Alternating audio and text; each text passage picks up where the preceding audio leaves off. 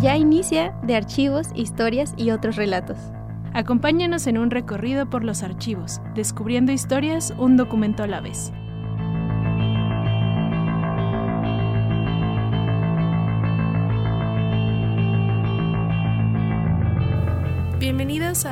Eh, otro martes de Archivos, Historias y otros relatos, programa del Departamento de Archivo General e Histórico. Mi nombre es Victoria Velázquez y me acompañan Brenda Cortés. ¿Qué tal? Bienvenidos a este espacio. Y Carlos Carmona. Hola, ¿qué tal? Buenos días. Saludando también a Checo Pacheco en los controles.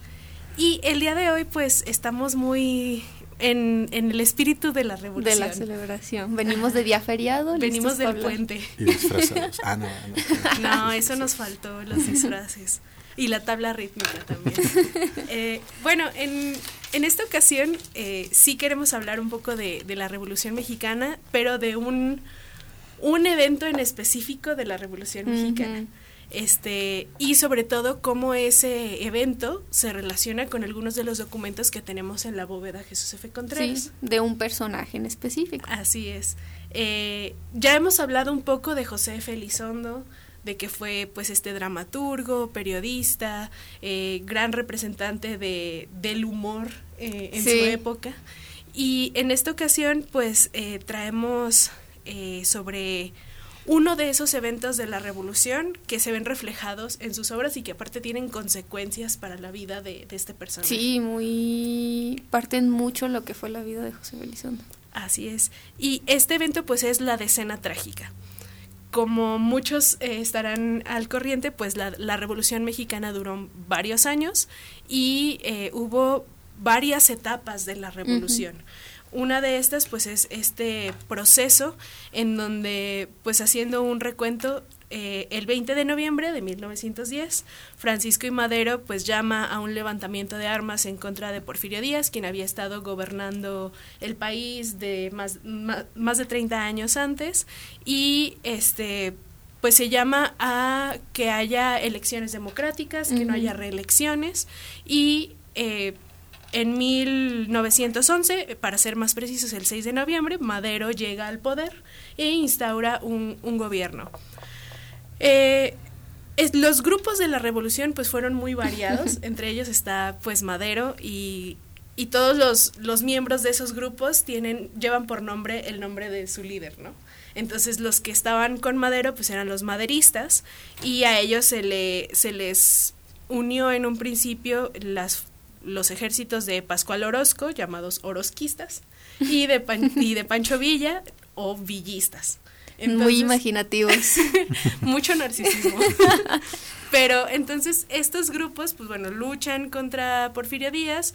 Porfirio Díaz renuncia y se va al exilio el 25 de mayo de 1911 porque pues él no, no quería participar en todas estas cosas. Este se exilia en París, Madero llega al poder y eh, pues ahí no puede conciliar a todos estos grupos. Eh, Madero deja en el poder a varios funcionarios que habían estado durante Porfirio Díaz. Entonces esto a otros no les gusta y pues ya, ya saben, ¿no? Siempre están estos conflictos y eh, comienza eh, un golpe de Estado contra Madero y este, porque pues lo consideraban alguien que no estaba eh, cambiando lo que todo el mundo quería que cambiaran. O sea, creían que era porfirismo 2.0 porque, eh, o sea, era el nuevo líder, pero tenía a muchos funcionarios de la época del porfirismo. Muchos, lo, muchos incluso dentro de su mismo bando lo consideraban tibio porque no estaba haciendo una reforma mm, radical. Y pues, como bien saben, como bien dicen por ahí, hay un golpe de Estado especial reservado para los tibios, o cómo era. y este, entonces, bueno, algunos de sus aliados o antiguos aliados, como los orosquistas y los zapatistas, se oponen a su gobierno, pero pues la mayor amenaza viene desde adentro. Entonces, eh, su peor enemigo fue su propio general Victoriano Huerta, que se levantó también en su contra, lo condenó a muerte y tomó el poder en, en 1913, al final de esta decena trágica, de este periodo de golpe de Estado que fue la decena trágica. Y pues también, como dicen por ahí, para esos amigos, ¿Para qué quiero enemigos? Así es. Ay, no puede ser. Entonces ya, o sea, todos ellos pues ya no querían a Madero, pero los demás grupos revolucionarios consideraron que pues era muy pasado de lanza de parte de Huerta haberlo traicionado y matar, haberlo matado y así que también se ponen en su contra. Entonces villistas, zapatistas y carrancistas eh, pues empiezan otra vez eh, las revueltas en contra de el usurpador Huerta, que así le, le empezaron a llamar. Y pues ya ganaron, Carranza se hizo a un lado, o sea, hizo a un lado a Villa y a Zapata y se volvieron a agarrar a balazos. Entonces, este, eh, esa escena de, en la que gana un bando, pero eh, no se ponen de acuerdo y los demás le, se le echan encima. Y matan al líder, pues multiplíquenlo como por tres hasta que se acaba la revolución con el ascenso al poder de Plutarco Elías Calles y decide que en lugar de pelearse y traicionarse a balazos se van a traicionar de manera más civilizada eh, desde adentro del Partido Nacional Revolucionario. Un clásico. Entonces, bueno, con ese breve resumen de la revolución y de lo que fue la decena trágica, pues llega este eh, José Felizondo. Y varios, o sea, como vamos a ver ahorita, no, no solo fue él, pero pues en específico vamos a hablar del, del caso de. José Felizondo, ¿no? Ya bien tú comentabas que pues él era un dramaturgo, de hecho a, a día de hoy se le considera uno de los autores más importantes del teatro de revista musical de la primera mitad del siglo XX en México. ¿Y qué pasa? Bueno, que él exactamente 60 días después de la decena trágica, Es que no puedo ya perder el momento. pues él estrena el 10 de mayo de 1913 eh, una obra. Esta la titula El país de la metralla. Y pues esta se basa en justo los hechos que tú nos acabas de comentar, ¿no? De la decena trágica. Ahora sí que él trata de, de tirarle a todos, pero pues también, como acabamos de decir, acá solo habían pasado 60 días. Ya para ese momento se consideraba algo políticamente incorrecto, ¿no? Que a mí me gusta mucho usar esta, esta frase para, para algo de ese entonces. Que bien dicen que este, o sea, el humor es tragedia más tiempo, ¿no? Y en este caso, pues era muy poco tiempo. Solo había humor, no dio la fórmula. No, y de hecho fue algo que resultó eh, curioso en el mundo artístico y cultural del momento, porque bueno, según eh, durante el conflicto de en estos 10 días, este, hay registro de que no hubo ni, ni cine, ni teatro, ni, que- o sea que no hubo como eventos artísticos. Y cosa eh, chistosa es que después de esos 10 días hubo varias manifestaciones al, al respecto, puesto que este punto de la decena trágica es considerado como uno de los sucesos más fotografiados este, de, en la historia de, de México. Entonces, pues entre cortometrajes, películas, canciones, obras de teatro, o sea, ya después sí se hizo Hay mucho volumen Mucho, sobre ese suceso. Y, y bueno, re- este, teniendo esto en cuenta, pues él estrena esta obra, ¿no? Sí, y, y ¿por qué también se le se vio mal? Pues la verdad sí se ve ahí un cierto eh, como apoyo a, a Victoriano Huerta y pues como tú dijiste, ¿no? O sea, él era considerado un golpista que, que quitó al presidente. Un traidor. Ajá, y de hecho esta no era la, ahora para variar, en el ojo del huracán no estaba Manuel M. Ponce, sino que era José Felizondo. y no era su primera vez, de hecho ya en, 1900 aprendió. en 1902 el general Bernardo Reyes, que era secretario de guerra durante el porfiriato, eh, él fue mandó a, a varios oficiales y reservistas militares a sabotear una función de la obra La Gran Avenida, también de José Felizondo. y de hecho tenemos por ahí una carta donde él le pide que le diga por qué, porque, porque fue a sabotear su obra, ¿no? Así que no era la primera vez de José Felizondo. y pues no somos nosotros... Eh, creo que nadie de aquí, de los que estamos escuchando, no, no somos ajenos a, a lo que es la censura, ¿no? Y muchas veces esta se interpreta como que pues puede hacer peligrar la estabilidad de un gobierno, la armonía, bueno, que la libre expresión puede hacer peligrar esto y de ahí pues varias censuras, ¿no? Incluso pues ya desde la dictadura porfirista la prensa pues tenía dos opciones, ¿no? O doblegarse a la fuerza estatal o resignarse a la persecución constante. Ujú. Y bueno, pues a, a quien más le tira es a, sobre todo, bueno, no sobre todo a él, pero donde más se ve evidente es a, a un personaje muy llamativo por ahí llamado Vespacio Garbanza. Quien todos sabemos que era Venustiano Carranza. Pero bueno, entonces esto obviamente tiene consecuencias. Este, le empiezan a llegar a Elizondo amenazas de muerte. Él en un inicio pues no se la cree. Él piensa que, bueno, en estas, en estas amenazas pues firmaban como un, le recomiendo que quite su obra, no sé qué, porque si no algo malo le puede pasar. Atentamente un amigo que lo aprecia, ¿no? muy elegantes los señores. Muy, sí, muy civilizadas según esto. Pero pues obviamente eran, eran amenazas y Elizondo piensa que es otro dramaturgo o alguna otra persona del medio que pues le tiene envidia por el éxito que está teniendo su obra. Sin embargo, este llega un momento en el que el que hizo, bueno, esta es una obra musicalizada. Sí, así que José Felizondo hace ahora sí que el guion, pero la música es hecha por este señor. Rafael Gascón. Rafael Gascón. de quien también vamos a hablar un poquito. Y él se encuentra con un general en otro estado de la República y él le dice que en cuanto él ponga un pie en Ciudad de México, pues cuelgan los del país de la metralla. Entonces regresa con Elizondo, le dice que sí son en serio las amenazas, que sí hay gente eh, que no está conforme y en 1914 se exilia, se autoexilia en La Habana, Cuba. Entonces, esa fue como la, consecuencia inmediata de esta censura para su vida personal. Y tomando eso en cuenta, este, pues vamos a ir a una canción sobre esto, este, que eh, pues habla, la elegimos precisamente por esta, esta idea de, la censura. Y precisamente, eh, Carlos, ¿cómo se llama? Este, se llama Censor Censorship. y este y es de los Ramones y como bien dices, pues eh, habla sobre cuando un ente mayor en cuestión de poder intenta censurar. Muy bien, vamos a escucharla.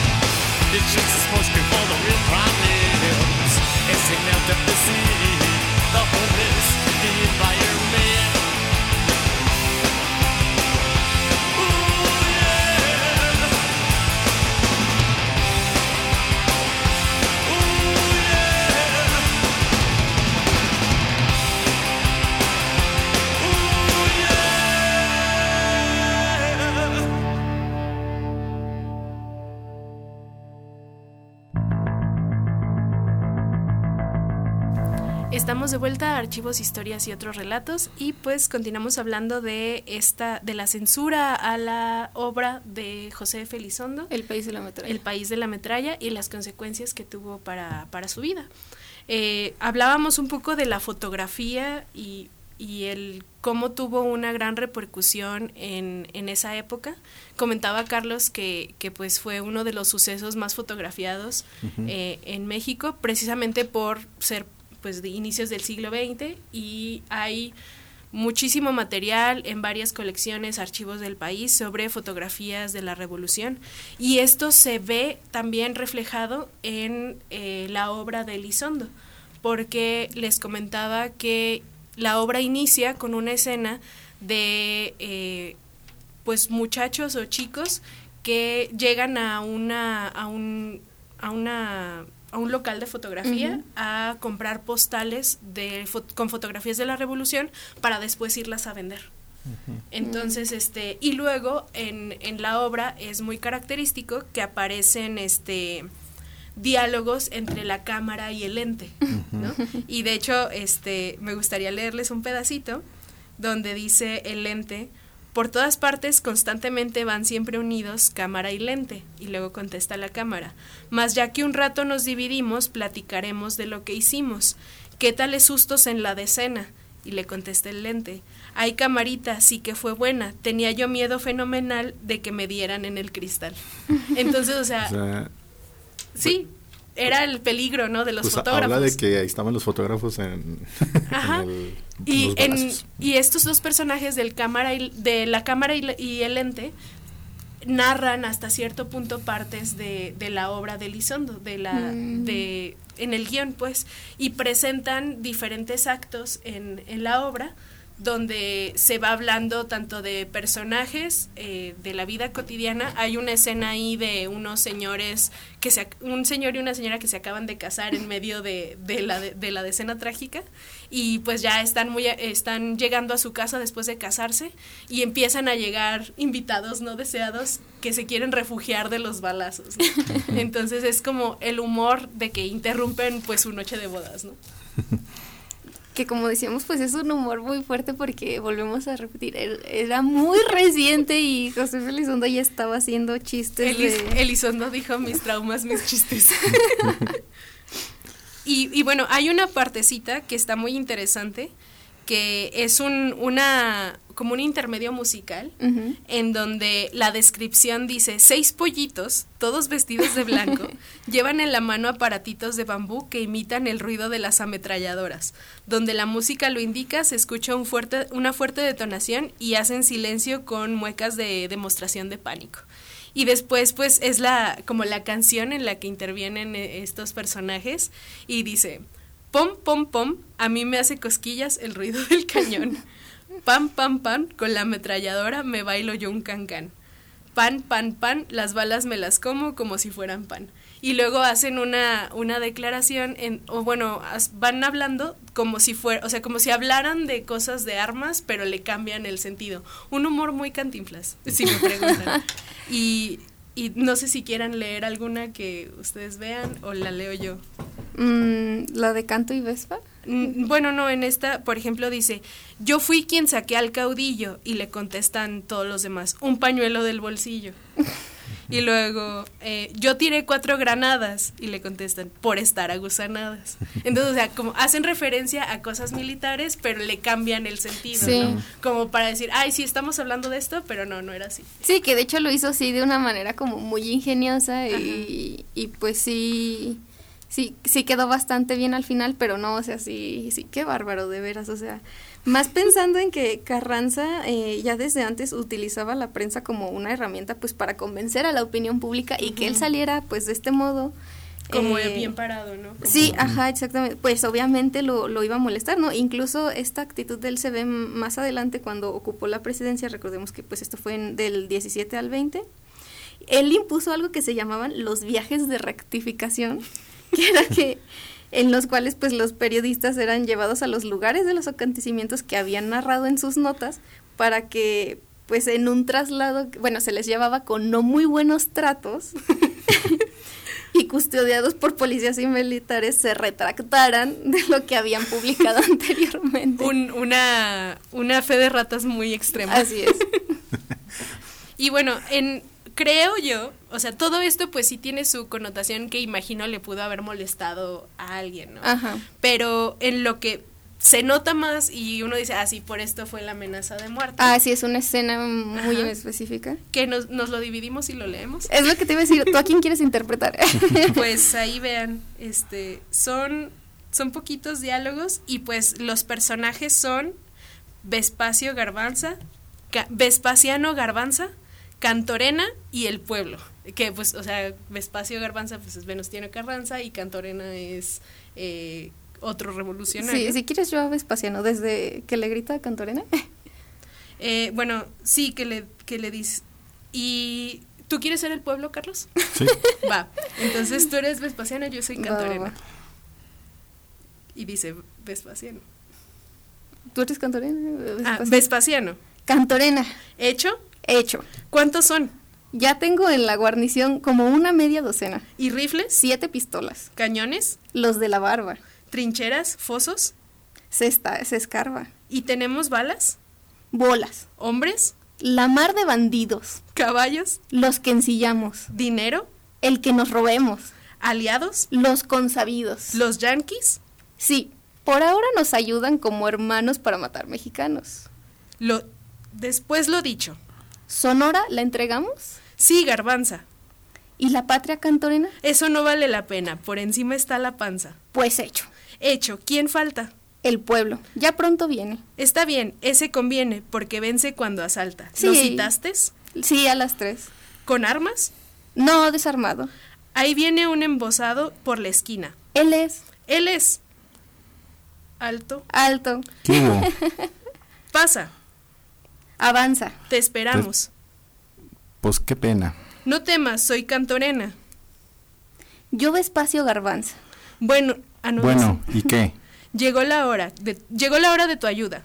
Pelear hasta independientes. Pelear hasta independer el estado de Sonora. Hay que entregar ese estado a la Unión Americana. ¿A los gringos? Sí. ¿Su hermana? Yo soy pobre pero honrado. Pues que se creíban, hermano. Zapata.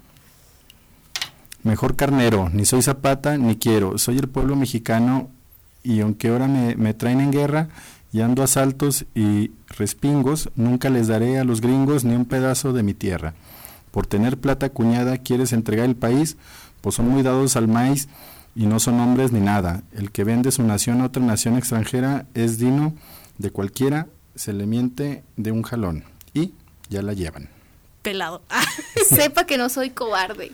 Pues vaya y vuelva a la tarde. Creo que nos hemos chasqueado.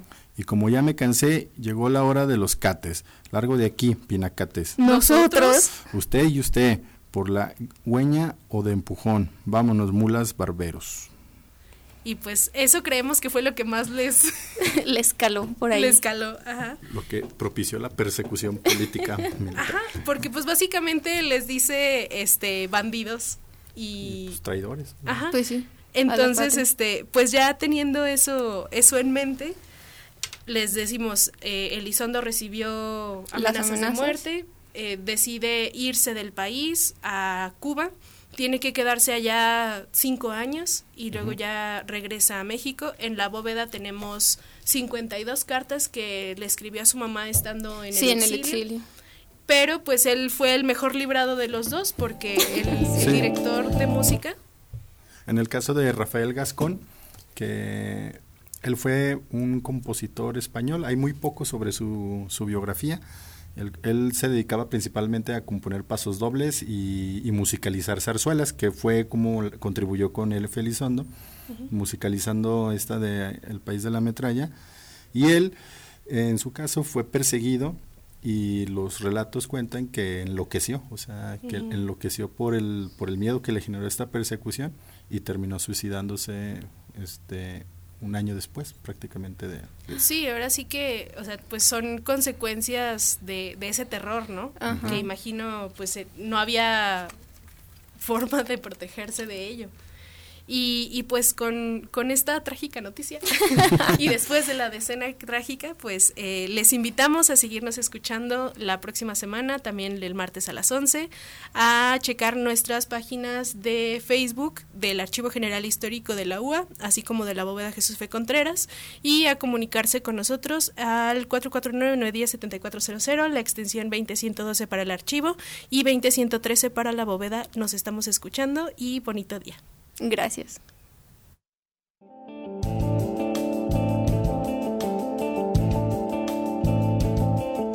Gracias por escuchar de archivos, historias y otros relatos. Les esperamos el próximo martes a la misma hora por Radio UAA 94.5 FM.